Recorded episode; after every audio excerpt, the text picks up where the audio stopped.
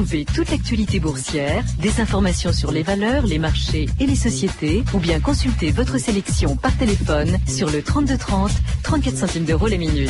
3230, France Inter au bout du fil.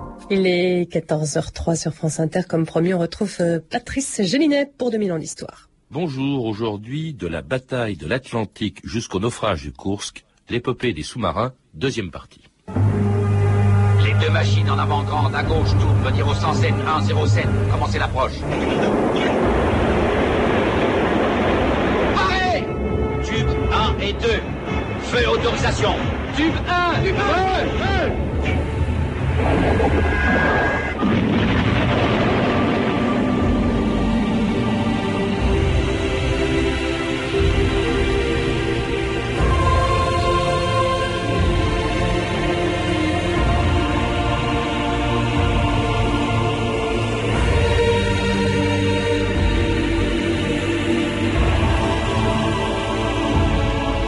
2000 ans d'histoire.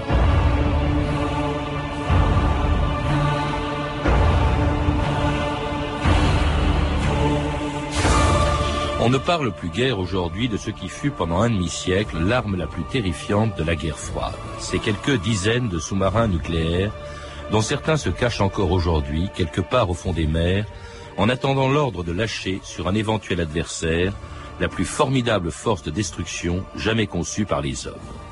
Depuis qu'elles utilisent les sous-marins, toutes les marines du monde en ont fait des armes redoutables. C'était déjà le cas pendant la Deuxième Guerre mondiale, quand les U-boats de l'amiral Dönitz revenaient dans leur port, persuadés qu'à eux seuls, ils pouvaient offrir la victoire à Hitler. La presse locale et étrangère vante les succès de nos sous-marins U-boats. Récemment, nous avons coulé 90 000 tonnes en une semaine. Le retour au pays d'un navire victorieux après une longue mission. L'amiral Dönitz, commandant des sous-marins, décore de la Croix de Fer la vaillante équipe à son arrivée au port. Daniel Costel, bonjour. Bonjour. Alors c'était une archive allemande de 1940, au moment où commençait dans l'Atlantique une guerre sous-marine qui aurait pu donner, vous l'avez dit hier, la, la victoire à l'Allemagne. On vous le rappelez aussi dans une histoire de la marine qui vient d'être rééditée en DVD euh, par TF1 Vidéo. En 1940, l'Allemagne n'a qu'un très petit nombre de sous-marins. Le commandant en chef de la marine allemande, c'est l'amiral Raeder, et il compte plutôt sur les navires de surface, les grands croiseurs, mais beaucoup plus Les que sur les sous-marins. les cuirassés. oui. Oui, moi j'ai rencontré Dönitz et j'ai été très frappé parce que, comme beaucoup de vétérans, de plus ou moins importants euh, de cette époque, ils ont toujours un discours du genre euh, ah si Hitler m'avait écouté. C'est- Heureusement que Hitler l'a pas écouté puisque lui était un spécialiste des sous-marins et il prônait dès euh, le réarmement de l'Allemagne, c'est-à-dire dès 1936 ou 37, une euh, explosion du nombre des sous-marins. Et ce qu'il visait, c'était d'avoir 1000 sous-marins. Les fameux 1000 sous-marins, c'était un chiffre mythique qui, en 1939, aurait interdit toute espèce de circulation sur la mer, sur les mers, et en particulier entre les États-Unis et l'Angleterre, puisque les États-Unis, dès l'entrée en guerre de, de la, de la Grande-Bretagne, ont été les grands fournisseurs euh, de matériel militaire et, et de, de- de toutes sortes d'approvisionnements à, à la- à l'Angleterre. Donc par conséquent, ils étaient en, en position là pour véritablement gagner la guerre dès, dès 1939. Ils l'ont pas fait et Dönitz euh, dit, euh, m'a dit, c'était incroyable la manière dont Hitler s'est oh, euh, acharné, s'est euh, entêté à fabriquer une énorme marine de surface. Mais j'ajoute que à l'époque, c'était aussi la manière dont la France, euh, avec l'amiral Darlan, concevait la puissance. La puissance, c'était la puissance des cuirassés. Ils avaient une guerre de retard, si vous voulez.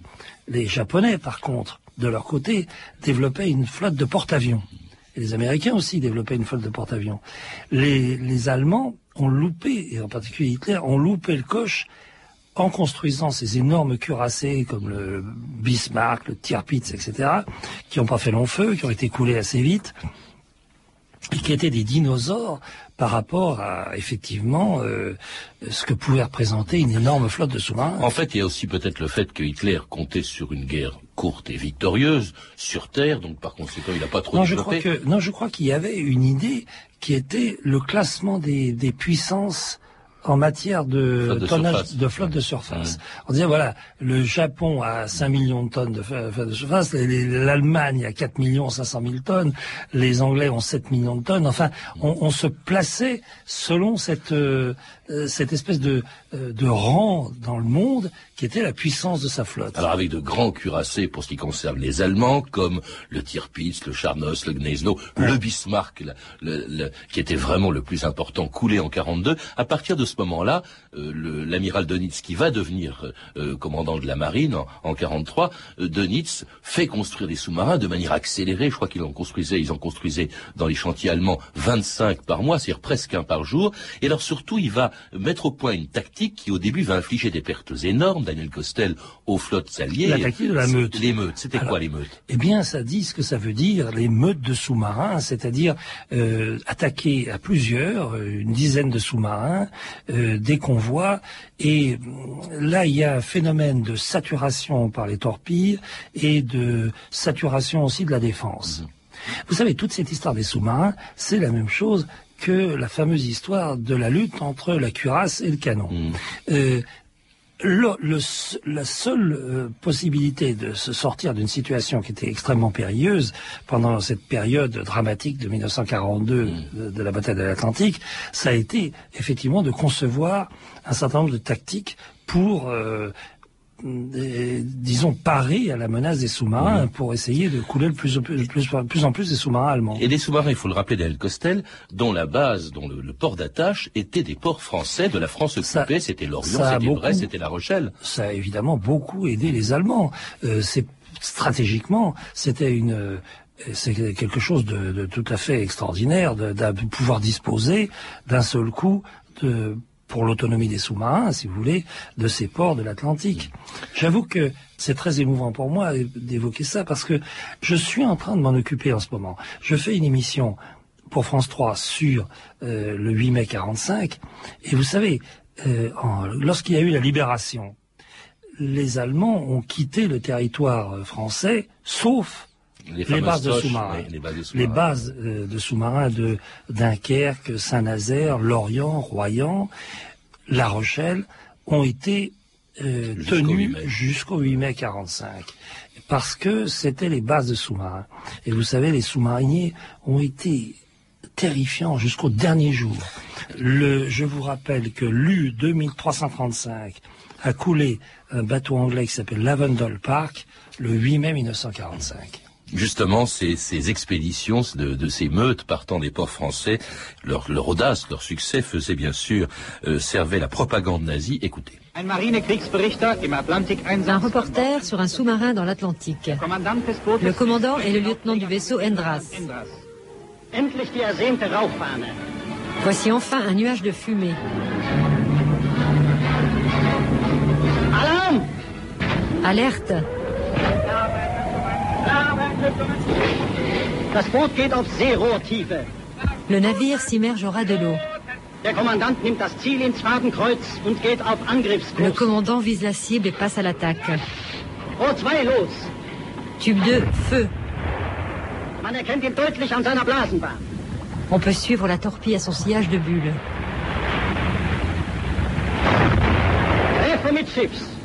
Touché. Wieder sind 4000 Et voici encore Tonnen 4000 tonneaux de soute anglaise pour les poissons. Le combat se poursuit contre l'Angleterre.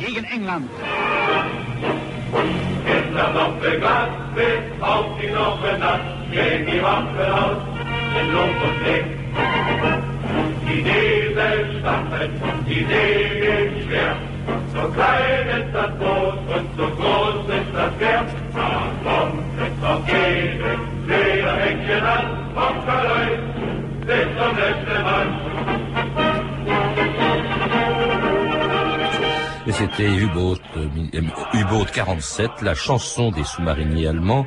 Euh, vous vouliez réagir à l'archive qu'on a entendu juste avant, Daniel Costel? Oui, parce que j'ai monté une archive qui est tout à fait extraordinaire. C'est un film qui a été tourné à bord d'un sous-marin qui a été coulé ensuite.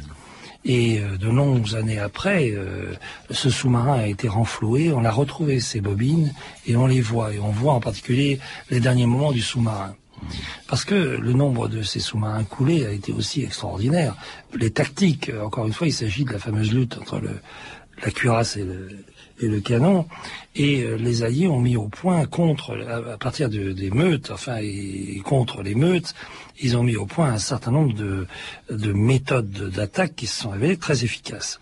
Il y a d'abord eu la généralisation euh, des, porte-avions euh, d'escorte avec très peu d'avions, mais qui étaient euh, effectivement capables de suivre les convois sur toute la longueur.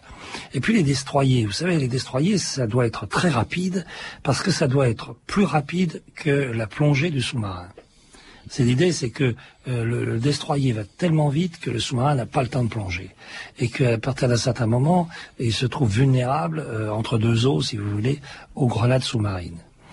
en plus, les Alliés ont développé l'ASDIC, euh, qui est un système de détection par ultrasons sous la mer.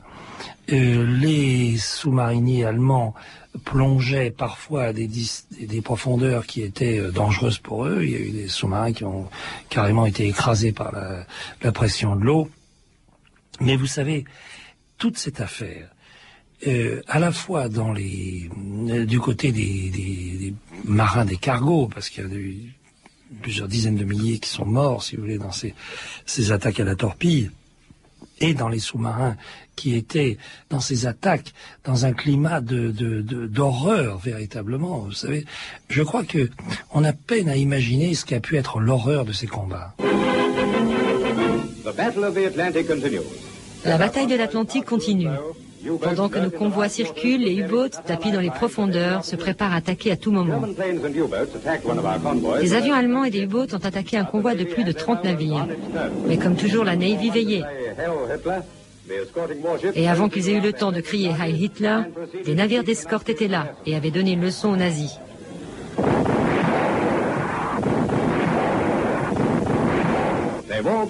Ils seront tous touchés. Et vous allez voir deux de ces sous-marins disparaître pour toujours au fond de la mer. Ces hommes dans l'eau sont des survivants du boat, exactement dans la soupe où ils aimeraient mettre les marins britanniques. N'ayez pas pitié d'eux et faisons confiance à la Royal Navy. Et c'était une archive anglaise de 1943, Daniel Costel euh, Un officier anglais m'a raconté que euh, l'attitude à bord d'un bateau était différente selon qu'il s'agissait d'un cargo euh, qui transportait du minerai ou des, des biens d'équipement, ou bien qui transportait de, de l'explosif, enfin des, des, des munitions. À bord des transports de munitions, me disait-il, on avait l'habitude de dormir avec un pyjama, tranquille, dans le lit, puisque de toute manière, on n'avait aucune espèce de possibilité de s'en sortir. Mais pour ce qui concerne, là, cette archive anglaise évoquait le, la destruction de sous-marins, de U-boats allemands. Alors vous avez, vous nous avez rappelé à l'instant, Daniel Costel, pour quelles raisons il y avait euh, effectivement les destroyers, les convois euh, qui étaient protégés par les destroyers extrêmement rapides. Il y avait parce qu'elles avaient été inventées en, 1915, il y avait toujours les euh, grenades sous-marines qui étaient extrêmement dangereuses pour pour les sous-marins. Euh, d'ailleurs, ces sous-marins étaient assez lents, les sous-marins allemands euh, à cette époque-là, et on pouvait facilement les, les rattraper, d'où des pertes absolument considérables. Je crois que sur les 40 000 sous-mariniers allemands, il y en a 30 000 qui sont morts, qui sont restés au fond de l'eau. Ouais. C'est un taux de perte absolument extraordinaire. Le, renouvellement se faisait assez vite parce que d'abord il produisait énormément de bateaux, comme vous l'avez dit, euh, d'une manière euh, industrialisée. Euh, Là, vous parlez des bateaux des Alliés qui fabriquaient plus de bateaux que non, les, deux, les deux fabriquaient. Il y avait une espèce comme ça de, de course à la fabrication. les Alliés fabriquaient des Liberty Ships d'une manière industrielle et, effectivement, les, les Allemands ont été vaincus à la fois parce que leur bateau était coulé, leur sous-marin était coulé, mais aussi parce que euh, plus ils en coulaient, plus les Alliés fabriquaient, enfin surtout les Américains fabriquaient des, bateaux. Mais euh, jusqu'au dernier moment, ce qui est terrible, c'est qu'ils n'ont jamais eu de problème pour trouver des, des équipages. Mhm. Tout le monde était volontaire. Il y avait une espèce de, de, mystique du sous-marin, vous voyez, des U-boats, qui est restée très vive et très forte dans la marine allemande aussi. Ils ont, ils ont cru jusqu'au bout.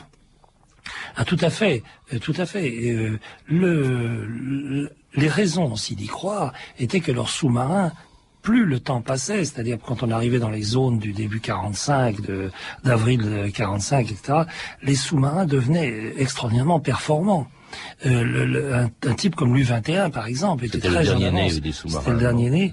Euh, et c'était là à la fois l'arrivée du schnorkel permettait aussi de naviguer en, plongée. D'une, euh, schnorkel, c'était ce tube qui permettait. C'était un tube avec une espèce de soupape, si vous voulez, de disposer d'air pour renouveler ses batteries. Voilà. Et donc il pouvait naviguer parce que le, problème du sous-marin jusqu'ici, c'était effectivement qu'il était obligé de faire surface. Et là, il était vulnérable. Il était vulnérable surtout mm. parce qu'il y avait un écho radar, n'est-ce pas?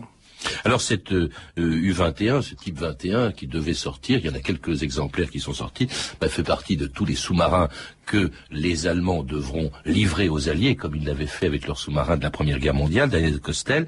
Et puis alors, après la guerre, on continue de perfectionner donc les sous-marins, aussi bien d'ailleurs à des fins militaires que civiles, avec en 1954 deux exploits réalisés la même année sous l'eau, le lancement aux États-Unis du premier sous-marin nucléaire, le Nautilus, et le record de plongée pulvérisé par un sous-marin français, le Batiscaf. L'ingénieur Wilm et le commandant Houot ont assisté dans le port aux derniers préparatifs de leur expédition sous-marine, dont voici les premières images authentiques. Une dernière fois, les hommes grenouilles ont plongé pour vérifier le bon état du batiscaf de la marine française, resserré le dernier boulon, fixé le dernier lest de grenaille. Tout était paré pour affronter l'énorme pression des abîmes sous-marins. À Dakar, il est 10h09. Le batiscaf s'immerge et commence à descendre vers les grands fonds qui atteignent ici plus de 4000 mètres. Descente lente que suit un moment la caméra au milieu d'un monde bientôt complètement inconnu et qui va pour la première fois être pénétré par des hommes. Un monde dense, obscur, glacé. Au baie de Groton, dans le Connecticut, la sortie du Nautilus a marqué une date dans l'histoire de la navigation. Premier sous-marin atomique, le Nautilus s'est propulsé pour la première fois à l'aide de la seule énergie nucléaire. Il pourrait, dit-on, faire le tour du monde sans se ravitailler. Et c'était donc Dan Costel la même année, en 54, le lancement du premier sous-marin nucléaire du monde et le record euh, de plongée du Batiscaf au large de Dakar. Aussi bien hier qu'aujourd'hui, on a parlé du sous-marin que simplement euh, comme que de son utilisation militaire et très peu de ce dont rêvaient au fond les hommes quand ils ont commencé à concevoir l'idée d'aller sous les eaux, de son utilisation pour explorer tout simplement les fonds marins. Là, avec le batiscaf, on est euh, dans, une aventure qui ressemble au fond euh, au rêve des hommes euh, du temps de Jules Verne. On va visiter le fond des mers. Tout à fait. D'ailleurs, c'est pour ça aussi que le batiscaf a tellement été euh, une espèce de mythe à la Jules Verne. Enfin, euh, ce qui est très amusant, vous savez, c'est que le batiscaf, c'est le contraire du sous-marin. Le sous-marin, on remplit les ballasts avec de l'eau, puis ensuite on chasse cette eau. Alors on descend quand on la remplit, parce qu'on est plus lourd que, l'eau, n'est-ce pas? Et donc on descend, et puis ensuite on chasse l'eau avec de l'air comprimé, et on remonte. Tandis que le batiscaf, c'est l'inverse. Le est, est naturellement euh, plus lourd que l'eau. Alors il descend, mais il, descend aussi parce qu'il a de la grenaille. C'est ce qui est dit dans votre euh, extrait. Et c'est euh, de la ferraille, si vous voulez, qui tient par un électroaimant à la coque. la coque elle-même, c'est une coque très solide, évidemment, pour aller dans les grandes profondeurs, entourée d'essence. L'essence étant plus légère que l'eau et fonctionne, ça fonctionne comme un ballon. C'est-à-dire que on descend normalement puisqu'on est plus lourd, et puis on arrive à des fonds extraordinaires, et puis d'un seul coup, on relâche. Quand on veut remonter, on relâche euh, le, le lest et à ce moment-là, on remonte comme un ballon. Vous voyez, c'est très très amusant. Et comme ça que donc en 54, le batiscaf a plus de 4000 mètres au large de Dakar.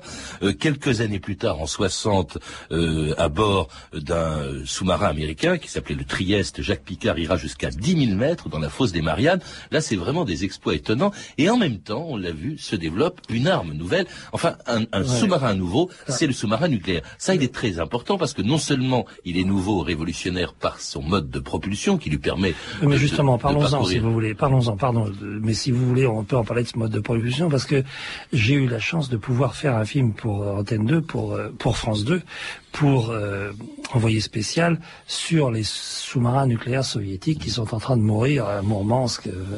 Alors j'y suis allé avec Isabelle Clark et on a eu une espèce de témoignage tout à fait euh, saisissant de ce que pouvait être la propulsion nucléaire dans ces années 50, c'est-à-dire au début euh, de l'introduction du Nautilus d'un côté et des sous-marins nucléaires soviétiques de l'autre c'était euh, très très loin des règles de sécurité nucléaire qu'on connaît aujourd'hui.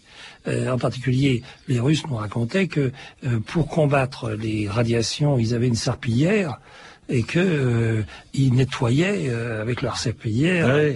Bon, et ensuite ils pensaient que pour combattre la radiation, il y avait de le meilleur truc, c'était la vodka. Mhm. Enfin, vous savez, c'était des engins qui étaient très, très rudimentaires. Alors, cela dit, ils peuvent avancer très loin. Le Nautilus ira, euh, pourra percer la, calotte polaire. Euh, ils peuvent aussi, ce qui est très important, c'est qu'ils leur donnent une autonomie euh, infinie, fabriquer leur eau, euh, fabriquer leur air, ce qui fait qu'ils n'ont plus besoin de remonter aux surfaces. Et puis, alors, il y a deux types de sous-marins nucléaires, le SNA, le sous-marin nucléaire d'attaque, et le SNLE, sous-marin nucléaire lanceur d'engins. Alors là, c'est, c'est plus le mode de propulsion, c'est ce que l'armement que contient sous-marins qui est une révolution, euh, sous-marin nucléaire lanceur d'engins dont le premier, le redoutable, était lancé par le général de Gaulle à Cherbourg en 1967.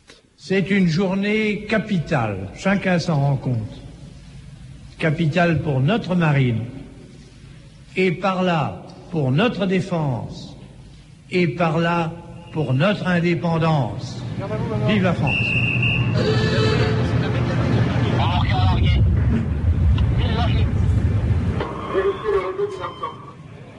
Immersion 9 mètres. 15 mètres.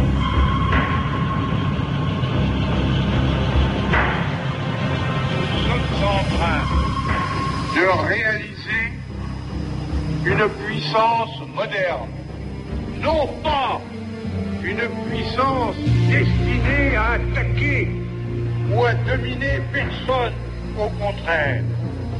Une force dans le monde très dangereux nous nous trouvons doit nous donner la capacité de dissuader les autres de nous attaquer jamais, c'est-à-dire de nous donner la plus grande chance de paix qui soit possible.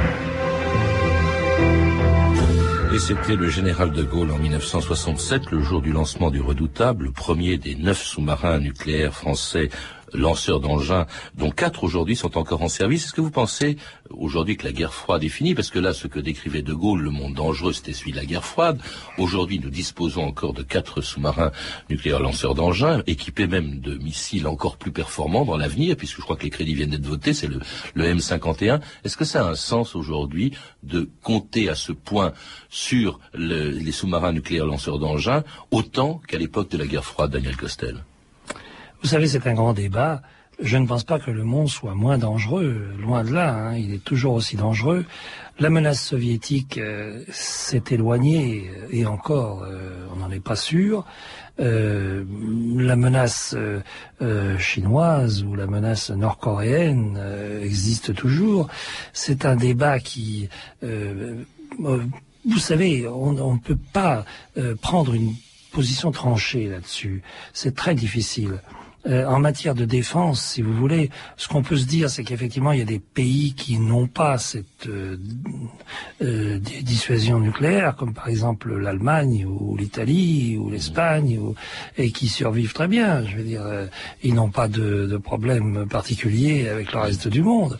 Et d'autre part, on sait aussi, et ce sont des critiques qui sont fréquemment euh, entendu que la menace terroriste en particulier requiert d'autres moyens.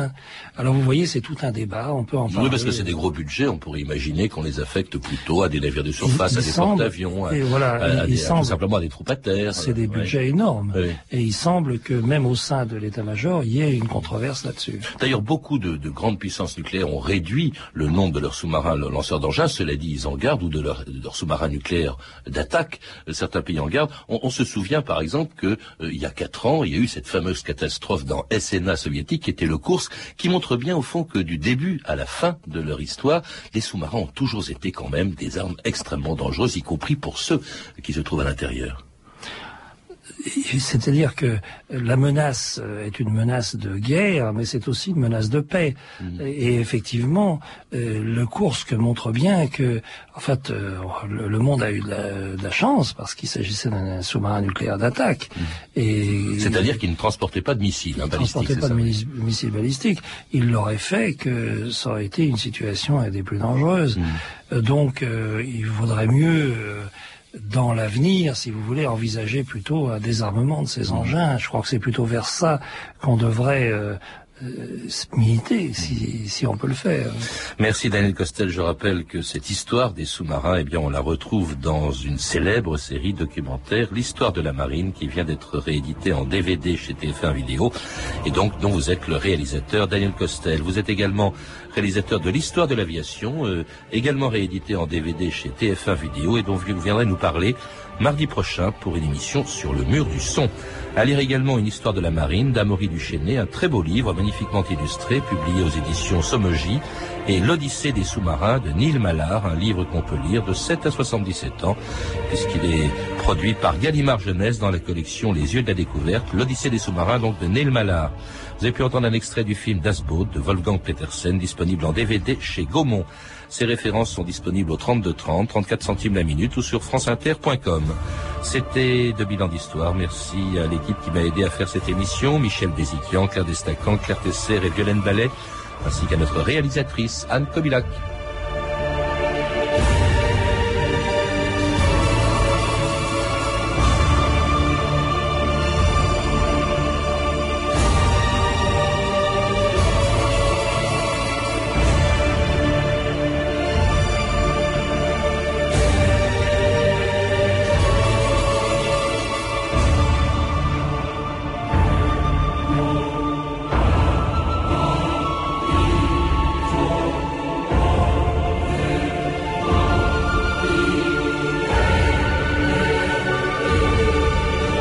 Dans 2000 ans d'histoire, un sujet rarement traité, le vin et les religions. Mais tout de suite à 14h30, la religion des auditeurs de France Inter, c'est Musique Express, c'est Eric Oswald. Bonjour Eric. Bonjour frère